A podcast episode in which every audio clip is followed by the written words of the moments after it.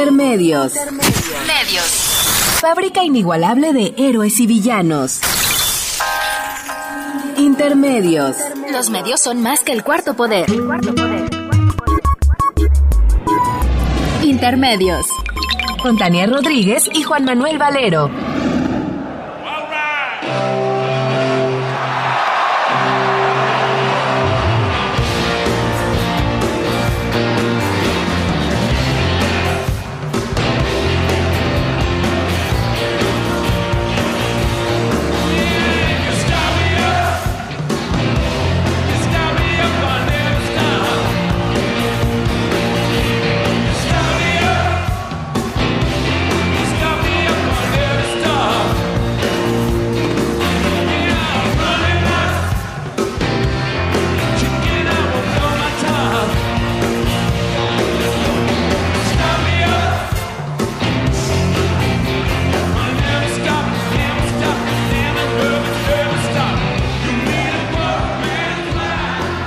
Bienvenidos a Intermedios, hoy jueves 17 de marzo del 2016. Los saludamos Tania Rodríguez y Juan Manuel Valero con muchísimo gusto de estar aquí en los micrófonos de Radio UNAM.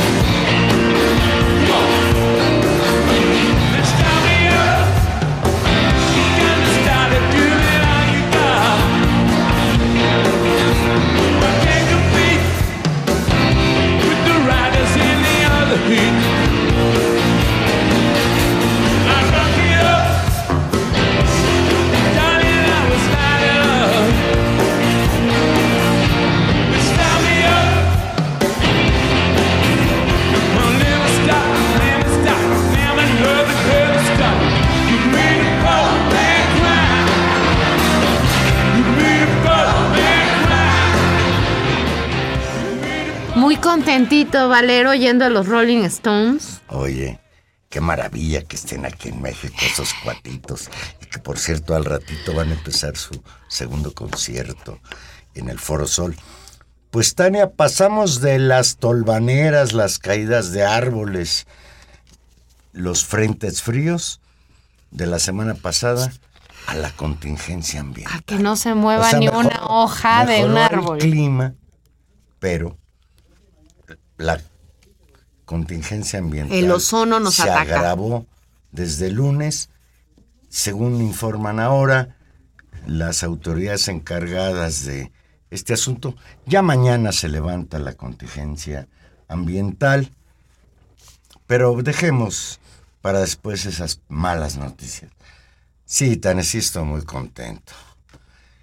Los Rolling Stones iniciaron su Ole Tour en la Ciudad de México con Star Me Up. Sus satánicas majestades. La canción que acabamos de escuchar. Tú estuviste ahí, Valero. Dímelo y, pero de eso no, de eso no quiero hablar. Yo era, yo era uno más de los 70 mil que estábamos pero muy feliz. echándole porras a estos vejestorios que verdaderamente se llegan, me tiene impresión. Sí, no para de bailar. Tiene 73 años. Es una maravilla. Y durante dos horas brinca, toca la armónica, y tira hasta rollos. Ahorita te platico al respecto. No, es, es una maravilla. Es cierto, ya son personas mayores, pero siguen, siguen siendo un grupo muy entrañable. Me llamó muchísimo la atención que la mayoría de los que ahí estábamos no éramos vejestorios, como tú comprenderás, sino que había muchos jóvenes, como que sí. La música de Rolling Stones ha permeado a las generaciones más para acá, incluso a los niños, había muchos. Bueno, había mucho nieto de abuelo, de abuelo rollero. Sí, pero bueno, dijo Jagger, es una noche brutal. Y ahí estaban, pues desde luego, los entrañables. Kate Richard, que por cierto recibió una ovación impresionante, de la cual él no se dio cuenta, ¿eh? No. O es muy modesto o andaba en otro pues canal. Es que Richard. Sí. Estaba ahí, pues, Ronnie Wood, que es extraordinario bajista, y Charlie Watts. desde luego el Charlie Watts, que, que ni parece Rolling Stone, es muy serio. Y como ahora es verdaderamente un anciano con el pelo cano, pues Ahí se veía muy serio, pero toca excelentemente la batería. Y traen como músicos complementarios a extraordinarios músicos en los teclados, en qué es el saxofón, trae unos coros extraordinarios. Y bueno, pues dijo Jagger cuando tocó después de contar es solo rock and roll y sound rock, dijo hola güey con acento muy inglés, por cierto, pero en español. Se dio vuelo hablando en español, creo que estaba contento. Dijo, hace 10 años que no veníamos a México, un chingo de años. Antes tomábamos tequila, ahora tomamos mezcal. Ah, se sumaron a la, a la nueva moda. La canción Pelador Callejero Street Fighting Man fue la canción que eligió el público. Había una canción que creo que hicieron una encuesta, no sé bien si, y fue la que eligió el público para que la tocaran y obviamente lo tocó. Cuando tocó Píntalo de Negro, ahí sí hizo erupción el llamado Foro Sol. Y pues Jagger dijo, la estamos pasando bien en México, se metió en la política interna de una manera tangencial, que es el que está más o menos informado, dijo, sean Penn vino anoche a mi hotel y quería entrevistarme, pero me le escapé. Haciendo obviamente referencia a esa entrevista tan polémica entre el Chapo Guzmán, Sean Penn y Kay del Castillo, que por cierto, en el número que anda circulando de la revista Proceso, explica cómo surgió, cómo se dio y cómo se desarrolló su relación con el Chapo Guzmán. Pero bueno, pues Ahí están los estones que todos setentones, pero su música sigue siendo una música que se oye, que se deja escuchar. Concluyeron como era de esperarse con Satisfaction. Y bueno, pues fueron dos horas muy padres. Quizás sí, ahora sí sea la última vez que vienen a México estos señores rock and rolleros. Pues ya veremos. Yo creo que harán una, una gira del adiós eventualmente, a menos que algo pase. Había la expectativa de que se presentaran el sábado en el Zócalo de la Ciudad de México de manera gratuita. No, Parece que no. Tocan hoy, en un breves minutos empieza el concierto. Donde van a y el 25 de marzo. Donde van a tocar gratis es en La Habana. En La Habana, sí. Y eso es va a pues, ser un evento. Pues vámonos pues, a La Habana. Pues yo digo, ¿no? O sea, ya. Yo no sé qué salía más caro, Valero. Ir a verlos a La Habana gratis o ir al Foro Sol. Solo la gente muy, muy pudiente. No, no, no. Los de abajo sí les costaban de 10 mil pesos. Yo estaba en tribunas y no, no, hay una diferencia. Sí son boletos caros. No, sí, es caro. Sí es caro, eh, por desgracia. Bueno. Bueno, pues, y si esto estamos muy contentos con los Rolling Stones, más contentos estamos, Tania, porque Carmen Aristegui anunció su regreso. Un año después, el pasado sábado 13 de marzo, se cumplió un año en que la periodista Carmen Aristegui salió del aire, usted recordará, en represalia por el reportaje sobre la Casa Blanca de Enrique Peña Nieto y Angélica María, Angélica Rivera. Eso sí fue un este. Pobre de, pobre de Angélica María, la novia de ella, ella es muy decentita. No sé si sea muy decentita, pero fue un lapso, si ustedes perdonen. Bien, en este país así son las cosas, una investigación periodística muy profunda que llevó a demostrar que esa Casa Blanca había sido producto de, pues no sé, un pago por favores realizados entre una empresa que se llama IGA y el señor Peña Nieto y su mujer. Nadie ha hecho ninguna investigación al respecto. El señor este Virgilio Andrade de la... La hizo, la hizo y... Y, lo exoneró. Y lo exoneró rápidamente. Quien pagó las consecuencias pues fue la periodista y el equipo que hicieron este reportaje. Y antier, Carmen Aristegan anunció que regresa pronto al aire y desde luego que sacudió las redes sociales y a nosotros nos da muchísimo gusto. Escuchemos a Carmen Aristegui cómo anunció esto de que regresa. Se cumple un año de que un grupo de periodistas mexicanos fuimos echados de la radio en medio de un golpe de censura, de autoritarismo y de cerrazón. Cumplimos un año de una historia marcada por la divulgación de un reportaje al que llamamos La Casa Blanca de Enrique Peña Nieto. Una investigación que en cualquier país medianamente democrático hubiera obligado a una indagatoria seria y a la más elemental rendición de cuentas. Aquí ya sabemos lo que pasó. Un año después, queremos decirle gracias por la espera, por la solidaridad, por el empuje y por la valentía.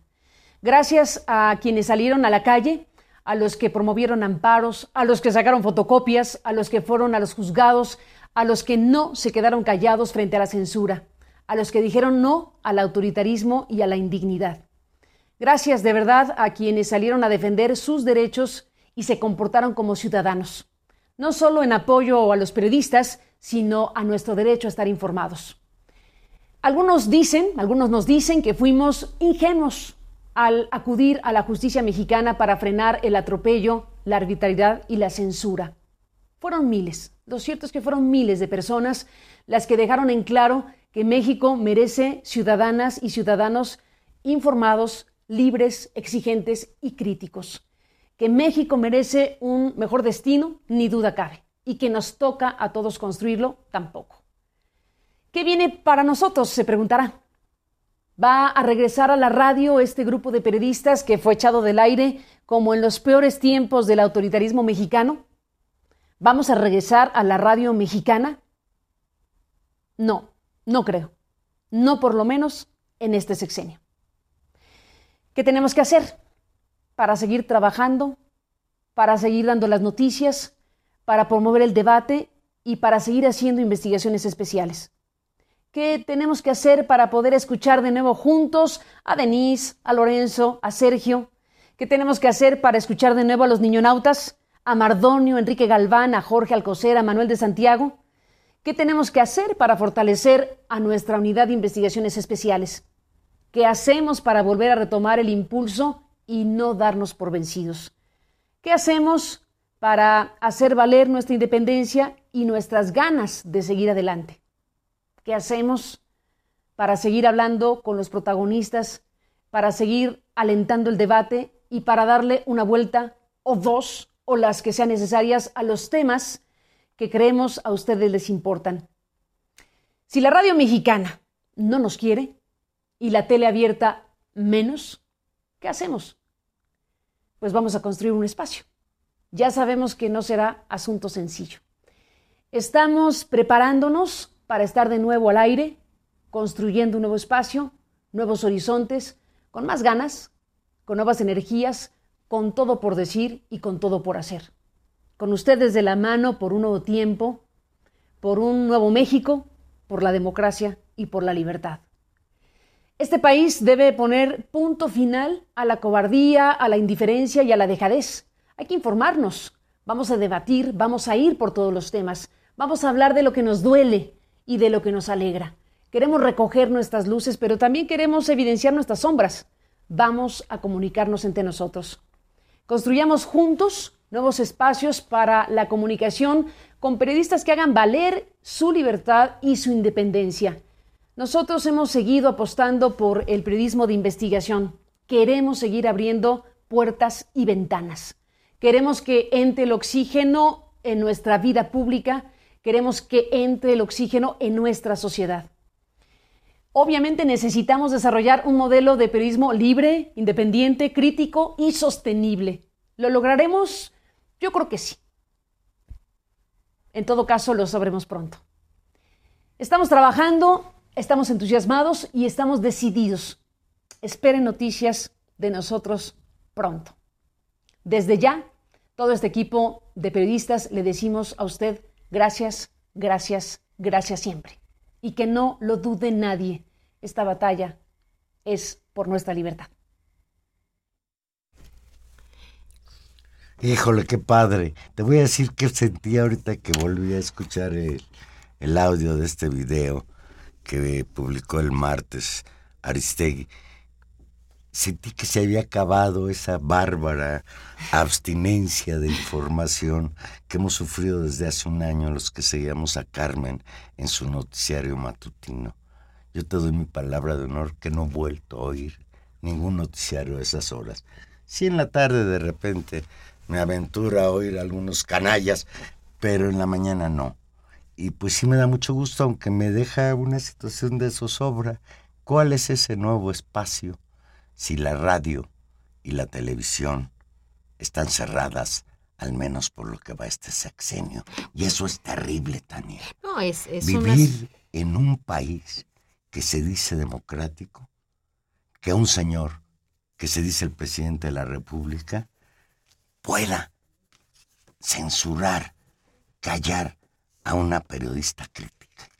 No, y además no a una. ¿Y además por qué? No a una periodista crítica, a la periodista más importante de este país, al espacio de radiofónico que tenía mayor audiencia y también mayor, digamos, eh, venta de espacios y de importancia mediática y comercial. Es decir, un referente importante colocado en el centro del debate nacional, eh, una figura conocida, querida por la sociedad mexicana es verdaderamente un síntoma de nuestra regresión autoritaria, la salida de Carmen Aristegui eh, por un año entero y la conclusión que el propio equipo de periodistas saca con respecto a la imposibilidad de poder volver a tener un espacio en, los medios comerciales, en la, en la radio abierta, en la radio mexicana, en la televisión abierta, es realmente sorprendente, Juan Manuel,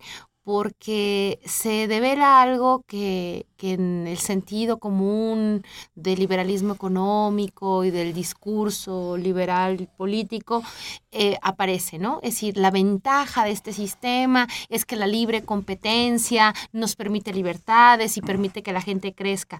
Bueno, lo que se demuestra con el caso de Carmen Aristegui es que el, el noticiero más importante de este país, no solamente en términos políticos, sino también en términos eso, financieros, de publicidad, de impacto mediático, no encuentra un lugar, porque los negocios quedan supeditados a las decisiones políticas o a poder mostrar la versión que esos medios y que esos dueños de los medios les interesa dar del país y donde una mirada autónoma no cabe. Creo que esa es la enorme eh, tragedia y la importancia del, caso de Carmen Aristegui y por supuesto saludar su, su, dignidad, su valentía, junto con el equipo de gente con el que trabaja y ojalá puedan construir algo que pues a todas luces tendrá que estar sostenido a través de una plataforma en internet, digamos, ya queda muy claro que no va a volver eso, en una plataforma en internet. Que el regreso al aire, porque sí puede regresar al aire, puede regresar a la radio por internet, será por este y me imagino que tendrá que ver de nueva cuenta, tal vez como lo hizo en CNN, donde, donde es el único lugar donde tiene una pantalla, eh, tal vez ¿no? Soportada por una visión internacional. Me llama la atención la idea de la radio mexicana, ¿no? Trata, o sea, como un, un asunto de, bueno, también la, las plataformas de Internet y la manera en que se ha eh, se han vinculado los medios internacionales y, la globalización también de la circulación de la información, permite también soportes internacionales que pueden ser plataforma para, una nuevo, para un nuevo ejercicio pues de, investiga de, de periodismo pues ya veremos y, ojalá sea pronto Ahora, que coaje ese nuevo proyecto. Lo que me parece muy relevante y con eso atamos justamente a una nota que tiene que ver con el trabajo de, de divulgado en buena medida por su sitio de internet eh, Aristegui Noticias, es justamente la vocación y el compromiso que hay alrededor del periodismo de investigación.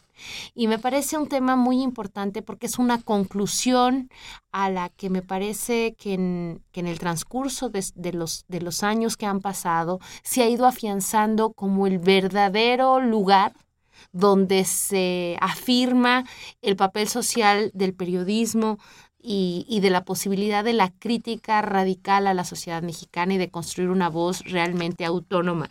Eh, apostar por el periodismo de investigación sí requiere libertad, sí requiere independencia, pero es verdad también, y tal vez ahí está su límite, que requiere ser sostenible porque requieres que, que mucha gente y gente que está profesionalizada se dedique de manera cotidiana a investigar, a trabajar, a buscar las fuentes, a verificar información, lo cual es un trabajo, un trabajo profesional que merece, como todos los trabajos en este país, pues ser remunerado. Y ahí viene un problema también, digamos, importante en el desafío del tipo de emisión y del tipo de periodismo que se quiere proponer. Me parece muy importante.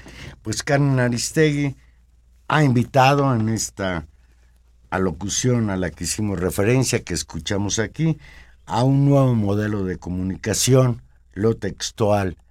Este país debe poner punto final a la cobardía, a la indiferencia, a la dejadez. Debemos informarnos. Que no lo dude nadie, esta batalla es por nuestra libertad y ahí desde luego estamos todos. Y señalaba Tania, a Dios rogando y con el mazo dando, dicen por ahí.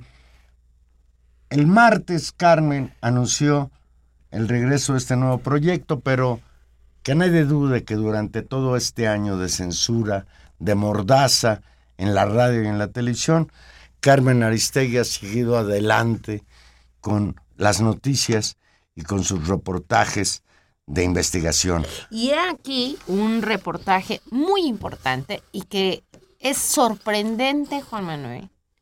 Me parece absolutamente sorprendente que no ocupe a estas alturas del partido, las primeras planas de los diarios, eh, las, las columnas de reflexión periodística, eh, la discusión pública incluso las redes sociales. Te diré que incluso en las redes sociales, donde a veces circulan de manera muy fuerte otras cosas, circuló muy fuerte la reaparición, el recuerdo al año de, de, la salida de Carmen, después su video y las declaraciones, eso circuló muy bien. Pero este reportaje al que, al que hago mención no ha tenido ese alcance y me parece que es central. Se trata de un reportaje titulado Cártel de Juárez, fíjate lo que voy a leer, Cártel de Juárez, proveedor del PRI y financiador de la campaña de Peña Nieto. Este es un reportaje realizado en colaboración con la, con de, de, Aristegui Noticias, con la plataforma Conectas y con el International Center of Journalism. Y ahí volvemos otra vez al mecanismo que han empezado a apostar por tener y conectarse justamente por el poder abrumador que existe en este país y que niega estas verdades, pues tener una plataforma internacional que les dé cobertura. En las primeras dos entregas de esta investigación, que es eso, un periodismo de investigación, se mostró cómo el grupo comercializador Cónclave manejado por Rodolfo David Dávila Córdoba, alias El Cónsul, uno de los operadores del cártel de Juárez, se convirtió en proveedor del programa oficial Cruzada contra el Hambre y también logró involucrarse en las operaciones del fútbol internacional. Pero eso no es todo. En esta tercera y última parte se documenta cómo aportó dinero a las tarjetas bancarias utilizadas por el PRI durante la campaña presidencial en la que resultó ganador Enrique Peña Nieto en 2012, este caso que todos conocemos como el caso de las tarjetas Monex o el Monex Gate. El grupo comercializador Conclave tenía un cliente de mucho peso, ni más ni menos que el Partido Revolucionario Institucional. ¿Qué te parece, Valero? Tremendo. Sigo con la lectura del, del, del reportaje. En junio de 2011, la Secretaría de Finanzas del Comité Ejecutivo Nacional del PRI le encargó a esta empresa elaborar 67.900 reportes especiales que serían entregados a los gobiernos estatales y municipales priistas para instruirlos sobre cómo realizar una gestión gubernamental más eficiente. Esto que esta, esta última frase, entre comillas, es textual. Según se detalla en el contrato localizado en los registros de la hora Instituto Nacional Electoral, antes conocido como IFE. En aquellos días, el líder nacional del PRI era ni más ni menos Humberto Moreira, quien el pasado viernes 15 de enero del 2016 fue arrestado en Madrid, como todos recordamos. La Fiscalía Anticorrupción recordarán, había ordenado cárcel para el exgobernador de Coahuila, presuntamente por formar parte de una red criminal y haber blanqueado en España 200 mil euros. Lo cual confirma, entre paréntesis, el papel que jugó el señor Moreira, Humberto Moreira, en el financiamiento a la campaña de Peña Nieto, incluido el dinero del cártel de Juárez. Pues al revisar estas cuentas con, esta, con estos contratos, los auditores del entonces IFE pusieron en duda el contrato asignado a Conclave para la elaboración de miles de reportes. Para tratar de comprobar que no se trataba de servicios simulados, la dirigencia del PRI envió al IFE muestras físicas de los llamados reportes especiales, así como carpetas que contenían las notas de entrada y salida del almacén. Grupo Comercialador Cónclave, operada por Rodolfo David Dávila Córdoba, el cónsul, identificado, como decía hace un momento, como operador financiero del cártel de Juárez, era quien estaba a cargo del asunto. Y aquí vale la pena señalar. Del asunto de triangulación de dinero. Así es. Ese es eh, el asunto.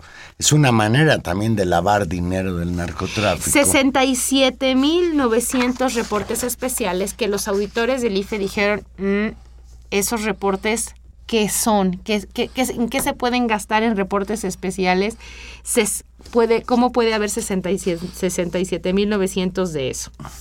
Eh, Aquí hay que hacer un poquito de historia que el reportaje también recoge. Al calor de la campaña presidencial de 2012, el Partido Acción Nacional y la coalición de izquierda formada en ese entonces por el PRD, el Partido del Trabajo y Movimiento Ciudadano acusaron al PRI de tener una estructura de financiamiento ilegal por medio de tarjetas de débito bancarias emitidas por el grupo financiero Monex. Las pruebas fueron entonces exhibidas por los coordinadores de las campañas, por la izquierda Ricardo Monreal y por la derecha Roberto Gil Schwartz. Durante uno de los debates que sostenían semanalmente, fíjate, de aquellos debates que se sostenían bueno, fíjate en el noticiario de Carmen Aristegui, pues en aquellos debates sí, incluso llegaron a mostrar, poner sobre la mesa dos tarjetas bancarias y 19 facturas, tanto unas como otras, expedidas por Banco Monex. El eh, representante del PRI, que era ni más ni menos Luis Videgaray, hoy secretario de Hacienda, negó en, esa ocasión y durante todo el proceso electoral el uso de esas tarjetas que la oposición acusaba que se usarían para la operación política de la elección, entiéndase por ello para la compra de votos. Meses más tarde, Jesús Murillo Cara antes de que se cansara, antes de que se cansara, quien después, como todos sabemos, de la verdad histórica. general de la República, reconoció que sí se habían usado las tarjetas Monex, pero no para comprar el voto ni que tampoco habían rebasado el tope de campaña, que se hubieran usado las, las tarjetas Monex para pagar a sus militantes de bates y sus servicios de operación política, que eso estaba registrado, pero que no se había usado para la compra de votos, como se había acusado y cómo se registran distintas investigaciones que se hicieron, pues la cantidad de votos, ¿no? Eh, que de operación política de compra y que construyeron pues esa mayoría electoral del PRI en 2012. El valor de este reportaje que publicó ayer Aristegui Noticias, pues es, en primer lugar, mostrar que todo lo que nosotros pensábamos respecto a por qué o cómo llegó a la presidencia de la República el señor Peña Nieto eran temores fundados, la existencia de toda esta compra de votos a través de tarjetas bancarias y lo que es más grave ahora, el título del reportaje, que uno de los financiadores de la campaña del PRI fuera el cartel de Juárez. A ver qué responde el PRI, a ver qué responde Peña Nieto, porque sobre los reportajes que ha sacado Carmen Aristegui, jamás dan la cara, pero eso sí, por debajo del agua, utilizan su presión sobre los medios, en este caso Multivisión, para acabar con un noticiario. Y, y lo más importante, a ver qué dice la sociedad mexicana y a ver qué dicen las, los otros periodistas. A ver si ya deja la dejadez. Es necesario, es decir, estas notas están ahí, la información está ahí y no se hace un escándalo de ello. No vemos, y, y lo digo con toda honestidad, estoy pensando por espejo en el caso de de Brasil, que atraviesa por una situación lamentable, efectivamente, por casos de corrupción alrededor de, pues, el importantísimo e histórico Partido de los Trabajadores, que es, una cosa muy... Una es, una, ¿eh? es una cuestión lamentable, pero lo que voy es, eh, esto es igual de grave o peor y aquí no vemos una reacción social de ese nivel. Y en buena medida no la vemos, Juan Manuel, porque los medios de comunicación alineados a, están alineados al poder.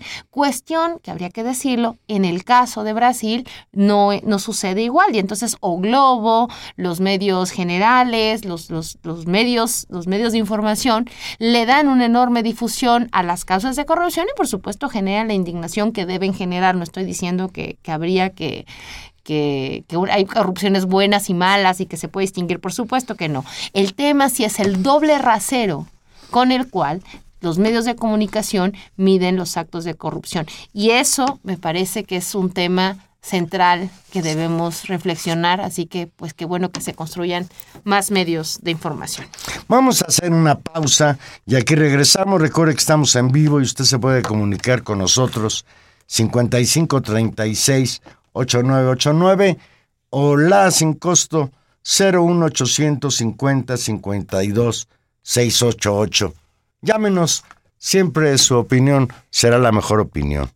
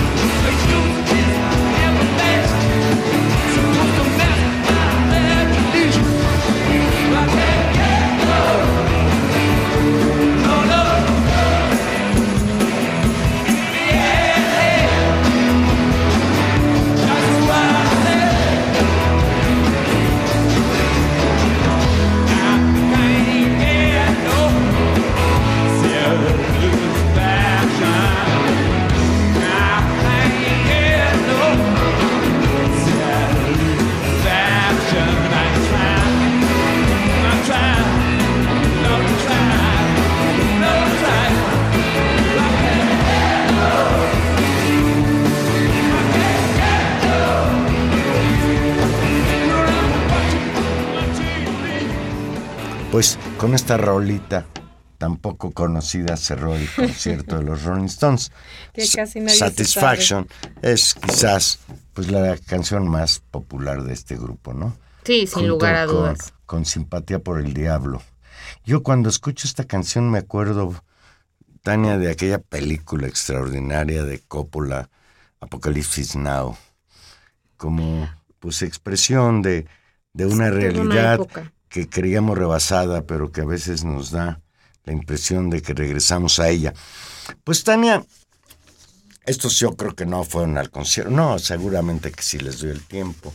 Pues titula Proceso este encuentro que hubo el sábado en el rancho de Diego Fernández de Ceballos, dice, dice el titular de proceso, Dios los hace y el jefe Diego los junta. El sábado pasado, Diego Fernández de Ceballos juntó en su rancho a Carlos Salinas de Gortari, a Carlos Slim, a Felipe Calderón, a Ciro Gómez Leiva, a Carlos Marín y a Norberto Cepeda, el cardenal, entre otros personajes. Fue un festejo de cumpleaños adelantado, pero que dejó muy satisfecho al señor Fernández de Ceballo, quien en público y en privado se reúne y aparece con empresarios, políticos e integrantes de la jerarquía religiosa de todo tipo. Fernández de Ceballos, quien ayer cumplió 75 años, recibió a los representantes de la cúpula político-empresarial religiosa que se ha turnado la presidencia de la República en los últimos 70 años, a los dirigentes de los partidos, a los obispos y arzobispos, a los monopolios de las telecomunicaciones y la alta burocracia del país en su rancho La Barranca, localizado en el municipio de Jerécuaro, al sur de Guanajuato, un rancho que colinda con el estado de Querétaro, en donde el señor Diego Fernández de Ceballos, pues es un auténtico, pues no señor feudal, pero sí cacique. Valero, pero ante tanta gente tan fina y ante tan festejo, tan, festejo tan, tan distinguido, no ha señalado quién es la autora de que ah, nos enteráramos del asunto. Que nos pasó el chisme a, través de Periscope. ¿Qué es esto de que tú tomas video y, pasa inmediatamente, ¿verdad? Es como sí, Valero, yo creo que nosotros ya tendríamos que hacerlo para estar in. Estamos muy fuera de moda. eso. Pero bueno, la señora Xochil Gálvez, titular de la, de la delegación Miguel Hidalgo en la Ciudad de México, que fue en la época de Fox, que fue esta Xochitl fue secretaria, ¿no? En la época de Fox. Era comisionada de pueblos indígenas fue, y ahora delegada de Miguel Bueno, pues esta panista tan simpática en Periscope captó y divulgó los encuentros alrededor de Fernández Ceballos. El video pues ha sido ampliamente difundido en los medios. El recorrido de Galvez por el salón mostró departiendo entre tequila y música de violines a Carlos Slim, el magnate, ahora ya no el más rico del mundo, sino que creen en cuarto, ¿no? Sí, hombre, se ha venido. A, los expresidentes Carlos Salinas de Gortari y Felipe Calderón, también a quien fuera jefe de la oficina de la presidencia con Salinas, el señor José Córdoba Montoya, de tan triste recuerdo, el ex canciller del sexenio foxista, Jorge el Guarito Castañeda, que ahora quiere ser candidato independiente a la presidencia de la República. Yo creo que de, ahorita lo analizaremos, Tania, de los que estuvieron en esa fiestecita, este seguramente le cayó como patada en el, en el ombligo el, el periscopazo de la señora Galvez, ¿no? Porque pues no muy independiente el güerito. Pues resultó que no. Bueno, estaba ahí este señor, los exprocuradores Antonio Lozano Gracia, el de la Paca, Arturo Chávez, el que quería desaforar al peje, y Rafael Maceo de la Concha, el presidente nacional panista Ricardo Anaya, y el simpático expresidente del Partido de la Revolución Democrática, el señor Carlos Navarrete Ruiz. Bueno, sí, Qué barbaridad, qué bonitos todos. También el cardenal Norberto Rivera, el presidente de la mesa directiva del Senado, el panista Roberto Gil Suart, los secretarios de salud, José Narro, el rector de la UNAM, el de Desarrollo Social, José Antonio Meade, y el de Agricultura, José Calzada Rubirosa, exgobernador de Querétaro. En el video, la excomisionada para el desarrollo de los pueblos indígenas, como decía Tania, se aproximó a tres hombres, esto nomás lo vamos a decir, una partecita del video, y uno de ellos es Calderón Hinojosa, otra es Carlos Navarrete, y el tercero Lozano Gracia. Y entonces Calderón le dice, ¿qué pasó, doña Periscopia? Y, y entonces Navarrete dice, nos estamos portando bien, ¿eh? Y Calderón responde, este esperredista está estacionado en doble fila. Los tres ríen a carcajadas. Xochil Gálvez volteó la cámara hacia otras mesas y captó a Ciro Gómez Leiva y segundos después a Carlos Marín, Marín director de Milonio, de Milenio. En otra mesa departían Castañeda y Porfirio Muñoz Ledo. En las tomas se llega incluso a apreciar no solo al señor Raúl Salinas, al señor Carlos Salinas de Gortari, sino a su hermano, el recientemente exculpado de todas sus barbaridades, Raúl. ¿No te da envidia que no te haya invitado el jefe Diego a esa fiesta? No, me da mucho gusto que esas cosas no me inviten, Juan Manuel. Me siento muy bien. Bueno, pero a ver, ¿qué, qué de mal hay que se reúnan? Son cuates. Son Mira, sabes que me, da gusto saber esto porque, entre otras cosas, siempre se, ha dicho que el, que el peje, Andrés Manuel López Obrador, exagera cuando habla de la mafia del poder. Pues ahí está retratada en Periscope, tal cual. Claro, y, e, y eso es lo que resulta, resulta interesante, porque efectivamente eh, es decir, hay, hay márgenes de cinismo. Y lo que sucedió con esta, con, con esta, pues no sé, desfachatez, esta acción, de, no digamos nada, esta acción de Xochitl Galvez de ir y grabarlos y subirlo a las redes sociales. Pero tú crees que ellos estaban en contra de este periscopazo de... Yo pienso que sí, y creo que la molestia, creo, hay dos indicadores que a mí me, me resultan como muy claros. Uno es que todos se mostraron muy indignados. ¿No? O trataron de salvar la cara diciendo, bueno, ¿qué es una fiesta privada? Y uno tiene derecho de ir a su fiesta privada y uno tiene que usar... Sí, Ciro dijo en su columna en Universal, dijo, no sean mojigatos, yo soy amigo de Diego, es un cuate buena onda.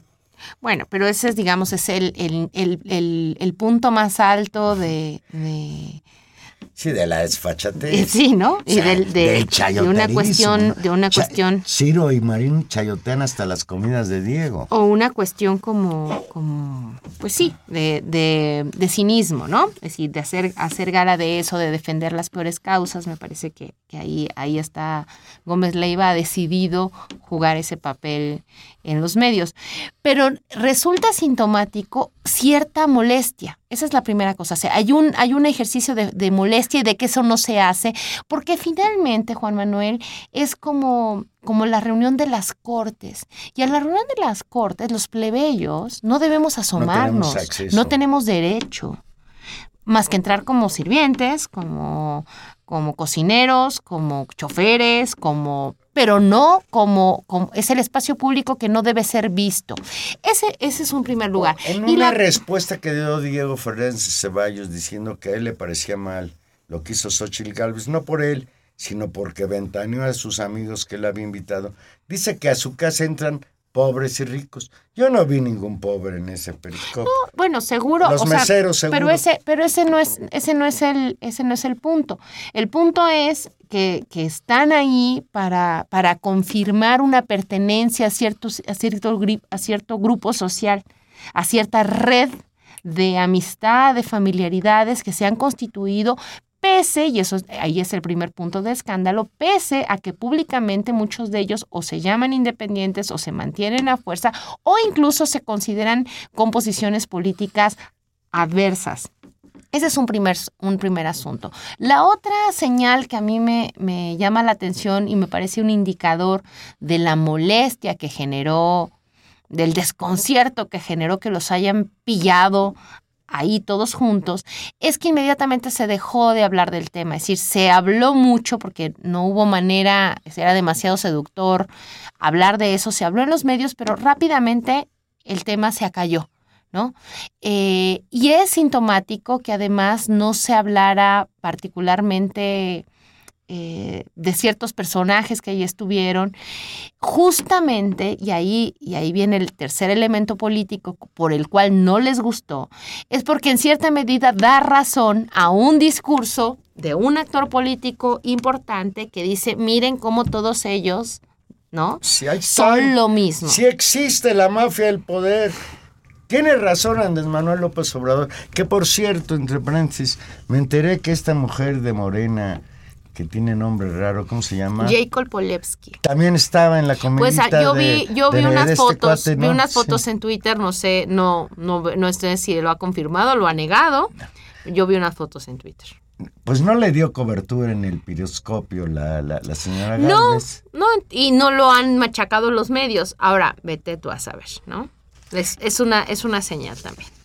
Pues, bueno, pues ahí está la cuestión. Pero como de tú dices, los es- intocables, es un- los Es Los muy famosos. sintomático y es interesante también la reacción del público. Juan Manuel fue un tema que rápidamente en las redes sociales circuló, que es una nota que corrió y que la gente sabe que ahí estaban reunidos todos esos que aunque, que aunque no los hubiera, no los hayamos visto juntos y ahora sí los vimos, de alguna manera Muchos de ellos debieron estar juntos, pero en el altiplano. en la. Sí, no en el rancho de, de Fernández de Ceballos. El antiguo casco de la ex hacienda La Barranca en el rancho preferido de Fernández de Ceballos, enclavado entre Querétaro y Guanajuato, allá recibido cada año por estas fechas a cientos de invitados, el rumboso cumpleañero, ex senador panista, helicópteros, camionetas blindadas, decenas de escoltas, colman las áreas aledañas a la ex hacienda en estas fechas. Para vivir en esta propiedad de 800 hectáreas que adquirió en el, do- en año 2005, se la compró a un empresario ganadero llamado Fernando de la Mora. Fernández de Ceballos dispuso de dinero, maquinaria y relaciones. Incluso movió un tramo de la carretera que pasaba justo frente a la puerta de, su ex- de la ex hacienda. También derribó las viviendas de sus vecinos de enfrente y les construyó otras unos metros más allá. Para todo ello contó con, el con la total anuencia del entonces presidente municipal del PAN, Rogelio Sánchez Galán, que por cierto después fue asesinado. Usted recordará que en el año 2010 Diego Fernández de Ceballos salió de su ex hacienda rumbo al rancho La Cabaña en el municipio de Pedro Escobedo, en Querétaro, y ahí fue supuestamente secuestrado. Yo digo supuestamente porque pues, no tengo pruebas de que así haya sido. O bueno, secuestrar. Fue liberado por sus captores en diciembre, siete meses después, y para mediados de marzo celebró sus 70 años ahí mismo. Pues ahí está, ahí está el asunto de la comilona en el rancho La Barraca del señor Fernández Ceballos. Ahí está. A ver, pues a ver si el próximo año se te hace ir. Pues como lo adelantamos en la mañana y bueno, pues como todos ustedes lo saben, hoy los capitalinos sufrimos el cuarto día de contingencia Y ambiental. al parecer el último, porque se ha anunciado Bueno, ya el por formalmente. ahora. Bueno, de esta, de esta rachita, se anuncia que, que se levanta la contingencia ambiental y mañana hay un, un digamos, un movimiento de, de autos normal. Lo que ha quedado muy claro en todo esto es que pues las medidas anticontaminación tomadas por las autoridades capitalinas, por las autoridades de esta megalópolis que incluye municipios del Estado de México han sido insuficientes. No hay realmente un trabajo científico, profesional, de, de detener la contaminación ambiental. Javier Ri- Riojas Rodríguez, académico del Departamento de Estudios Internacionales de la Universidad Iberoamericana, urgió a cambiar las políticas de calidad del aire debido a que atentan contra el derecho a la salud de los ciudadanos. Lo que dice en resumen Riojas es que antes de que venga la contingencia, pues hay que prever que no llegue. ¿Sí? Y bueno, pues las autoridades del Distrito Federal Dejaron gratuito ayer y hoy el metro, el metrobús, lo cual está bien para desanimar el uso del automóvil. Las, los automóviles que salieron del parque vehicular por la terminación de sus calcomanías, pues parece que ayudaron a que mitigara la contaminación por ozono, bajó de ciento, abajo de 150, creo que es lo tolerable. Desde luego estamos en 130, una cosa así. Bueno, pero es, es contaminación, al fin y al cabo. Y a mí lo que sí me pareció bien es que hoy hayan entrado al no circula no solo los automóviles viejitos, sino también los automóviles nuevos que sus placas terminan en uno y dos, que pues gozaban como de patente de corso, ¿no? Sí, a mí también me parece, me parece bien, creo que esta crisis, independientemente del costo político y eh, mala fama que le acarrea al jefe de gobierno y a la de por sí, digamos, difícil relación que hay entre la ciudadanía eh, y los, los, conductores de autos y, el gobierno de la ciudad, eh, creo que más allá de eso nos debe hacer pensar como sociedad una volver a poner en, el, en el centro el tema de la calidad del aire y de la contaminación, que finalmente no es otra cosa que el problema de la salud y también de nuestra manera de vivir, Juan Manuel, porque si bien es cierto que la salida de los automóviles beneficia la calidad del aire por la salida, digamos, por, por, porque no hay tantos coches, también hay un cambio sustantivo en, en en el tránsito de la ciudad, ¿no? En las horas en las que uno tarda en trasladarse de un lado al otro. Y creo que tendremos que reflexionar otra vez qué vamos a hacer para poder seguir viviendo juntos en esta, en esta ciudad.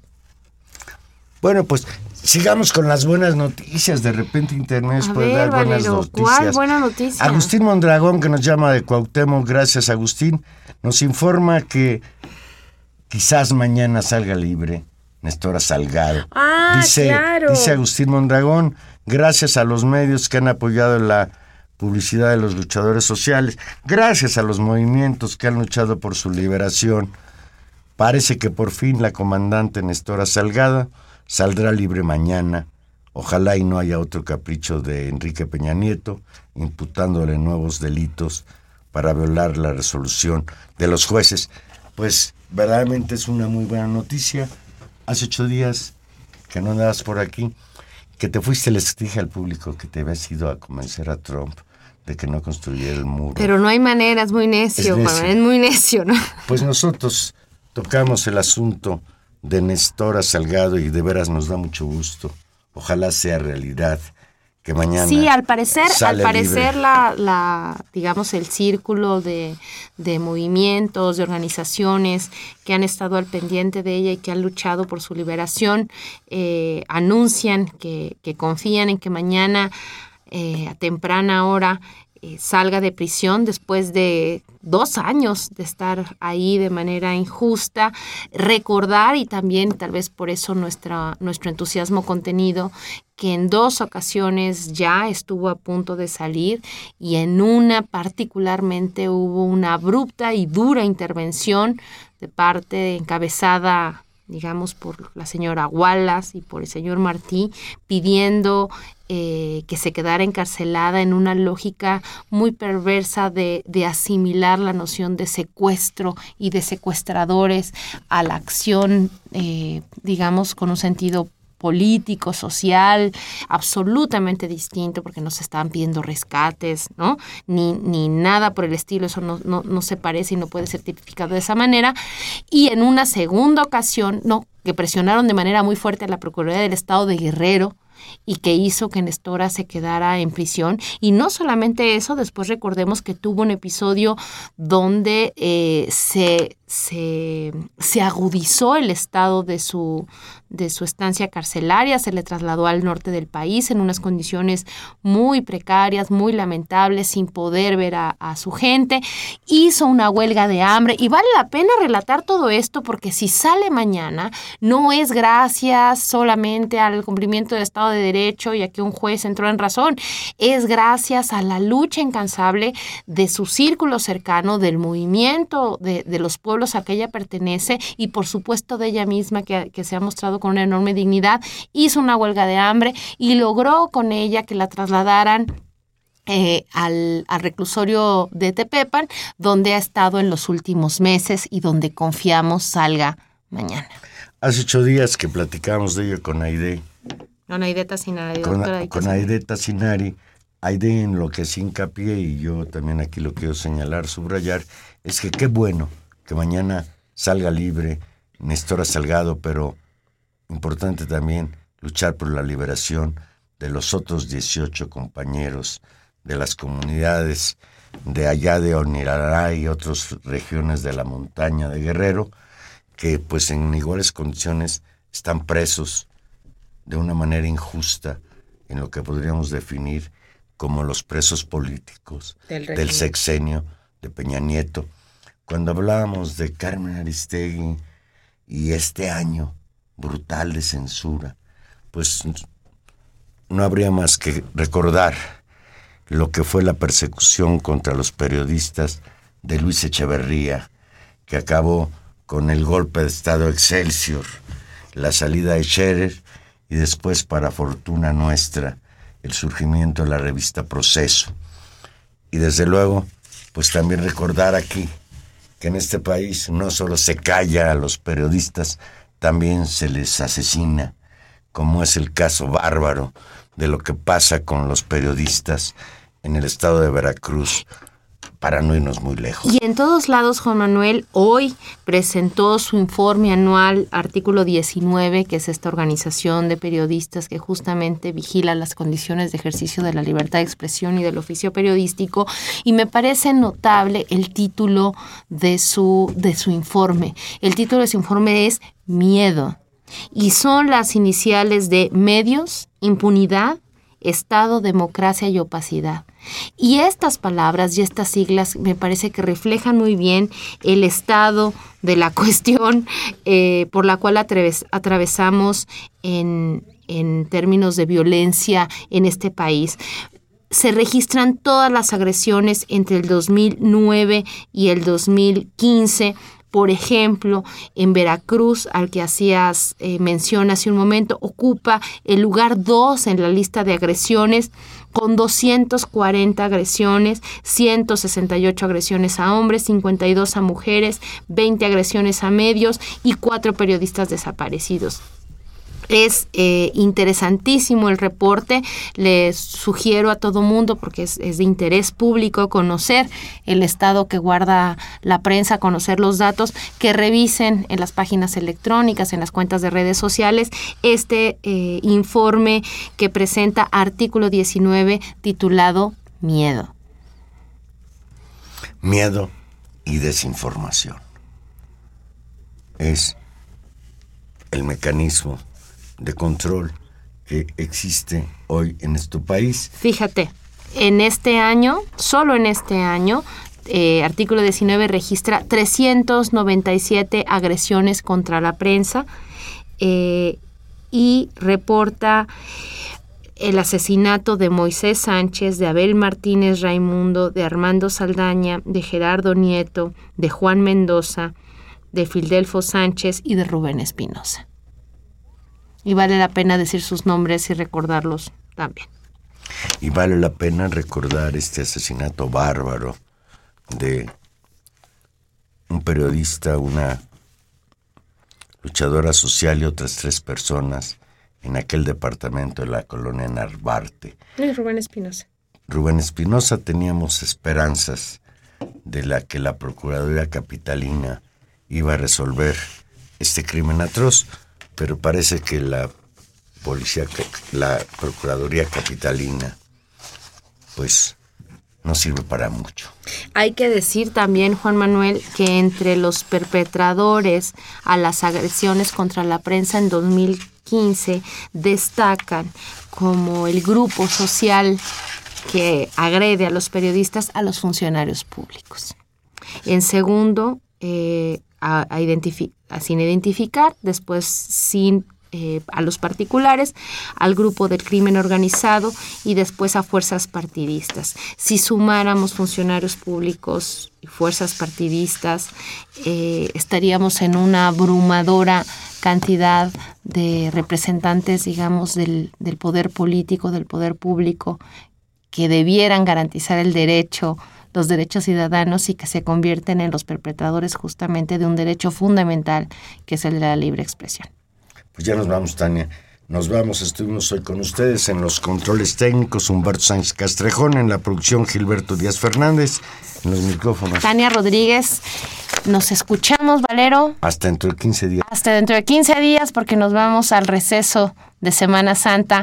Descansen, que tengan unas felices vacaciones y nos vemos aquí a la vuelta. Muy buenas noches a todos.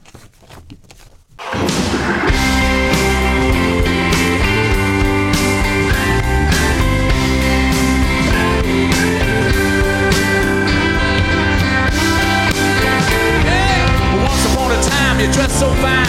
Through the bumps of time and you climb. And then you Yeah, people call, say me where now you're bound to fall. They thought that just uh, a kid you. You used to laugh about everybody that was.